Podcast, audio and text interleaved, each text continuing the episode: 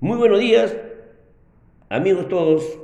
Viernes 15 de octubre del 2021, su informativo Tiro Deja Seca.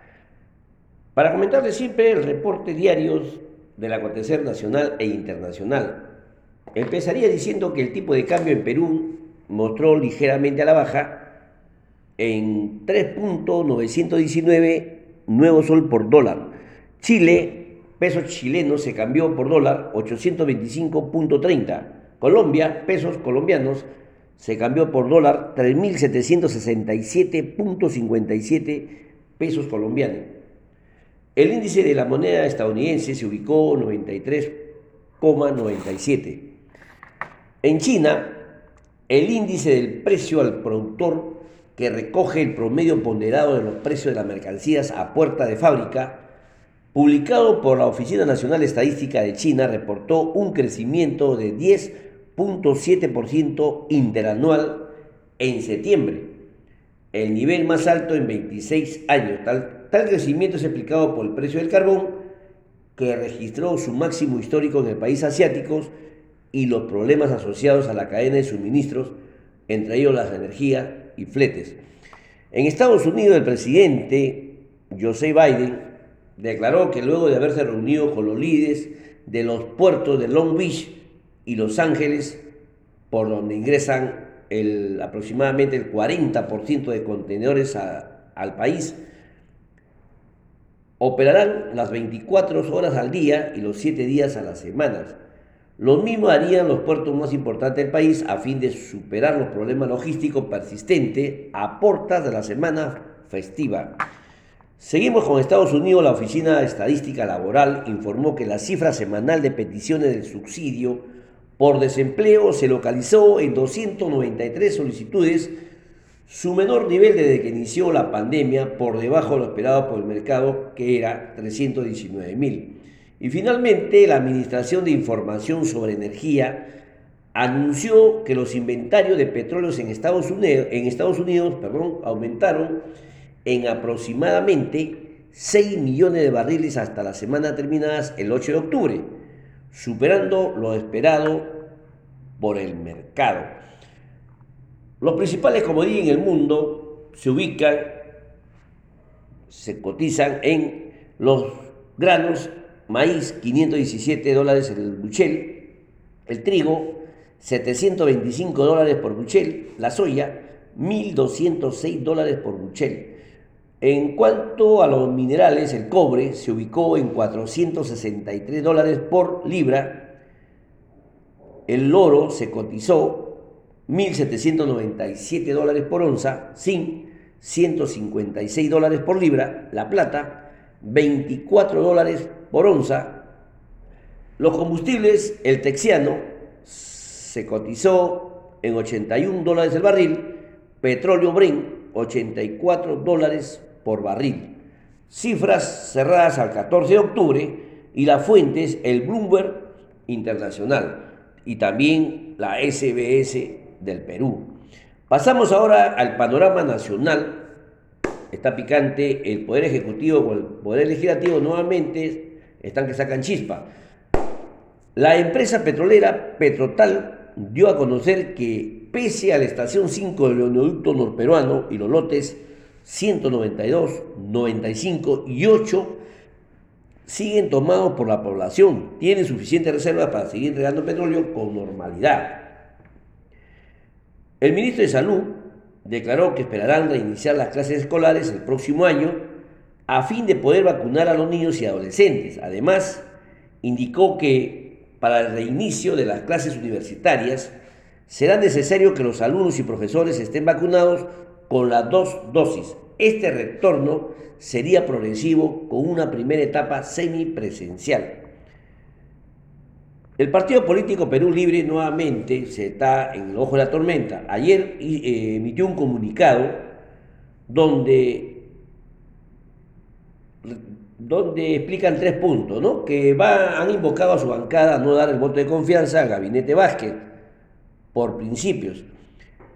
Otro, otra, en la otra comunicación detalla que los congresistas afines al magisterio deberán formar su bancada propia y la tercera Comunicación, las designaciones ministeriales de los militantes Bessie Chávez y Dina Boluarte no responden a una propuesta partidaria. Dentro de ellos, los parlamentarios perulibristas Alex Paredes, Roberto Camiche, Katy Ugarte o Sea marcaron distancia con el comunicado.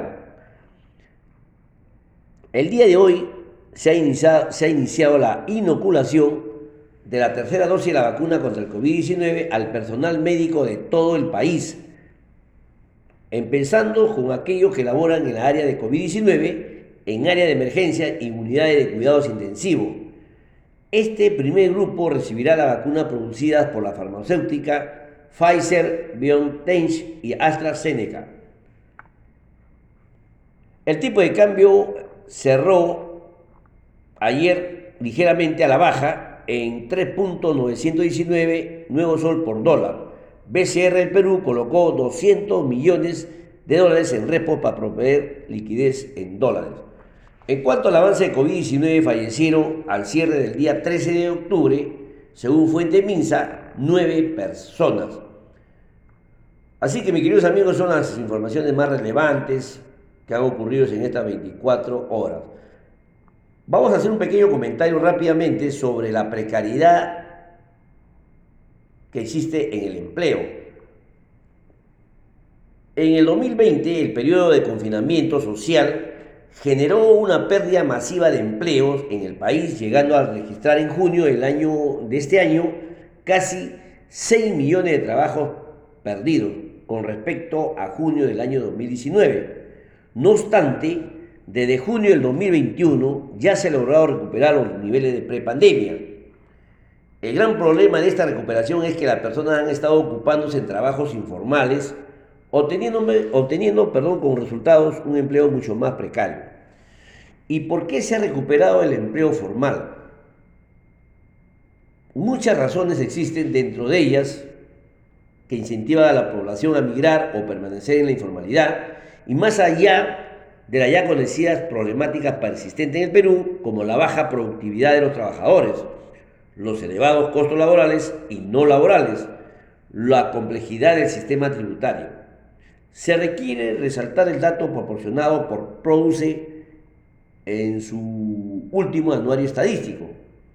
La pandemia ha causado la extinción del 25% de empresas formales en el país en el año 2020, aproximadamente, según produce, 600.000 empresas.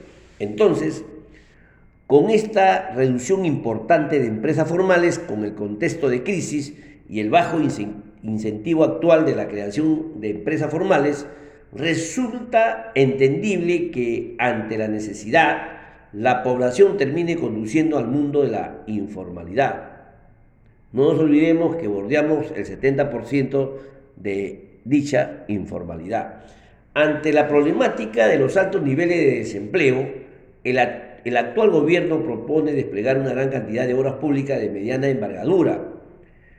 Esta medida potencialmente ayudaría a los hogares a generar ingresos y aliviar sus necesidades de consumos en estos momentos de crisis.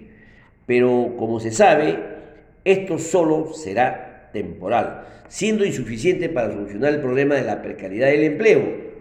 Para lograr mejorar la calidad del empleo en largo plazo, esas medidas deben ir acompañadas de inversión privada, pero dada la incertidumbre política del país, la confianza empresarial se encuentra en niveles muy bajos, dificultando así la reactivación de la inversión privada. Adicionalmente, el Estado debe priorizar desarrollar políticas que contemplen a todo el espectro de trabajadores formales e informales, así como los desempleos, por ejemplo, establecen tres estrategias de política para mejorar la calidad del empleo y reducir la informalidad bajo un contexto post-pandemia. Uno, simplificar los regímenes tributarios para enfrentar a las empresas. Dos, brindar acceso a los servicios públicos que impactan positivamente en bienestar y productividad de la población. Y un tercer punto, en el contexto post-pandemia, garantizar que el empleado tenga acceso a servicios de protección social básicos para su bienestar. En otra palabra, deberíamos destrabar toda la, burocracia porque no generan bienestar ni productividad en la población. Está bien resolver las necesidades a corto plazo de la población, pero no olvidemos que deben estar acompañados de políticas de mediano y largo plazo donde se contemplen a todo el universo de la población ocupacionalmente activa. Si eso, y sin ninguna mayor inversión privada, no esperemos mejoras significativas en la situación laboral de hoy en día en Perú. Bien, queridos amigos, es todo por hoy. Buen fin de semana para todos. Y sobre todo, queridos amigos, amarnos los unos a los otros. Viernes 15 de octubre. Gracias.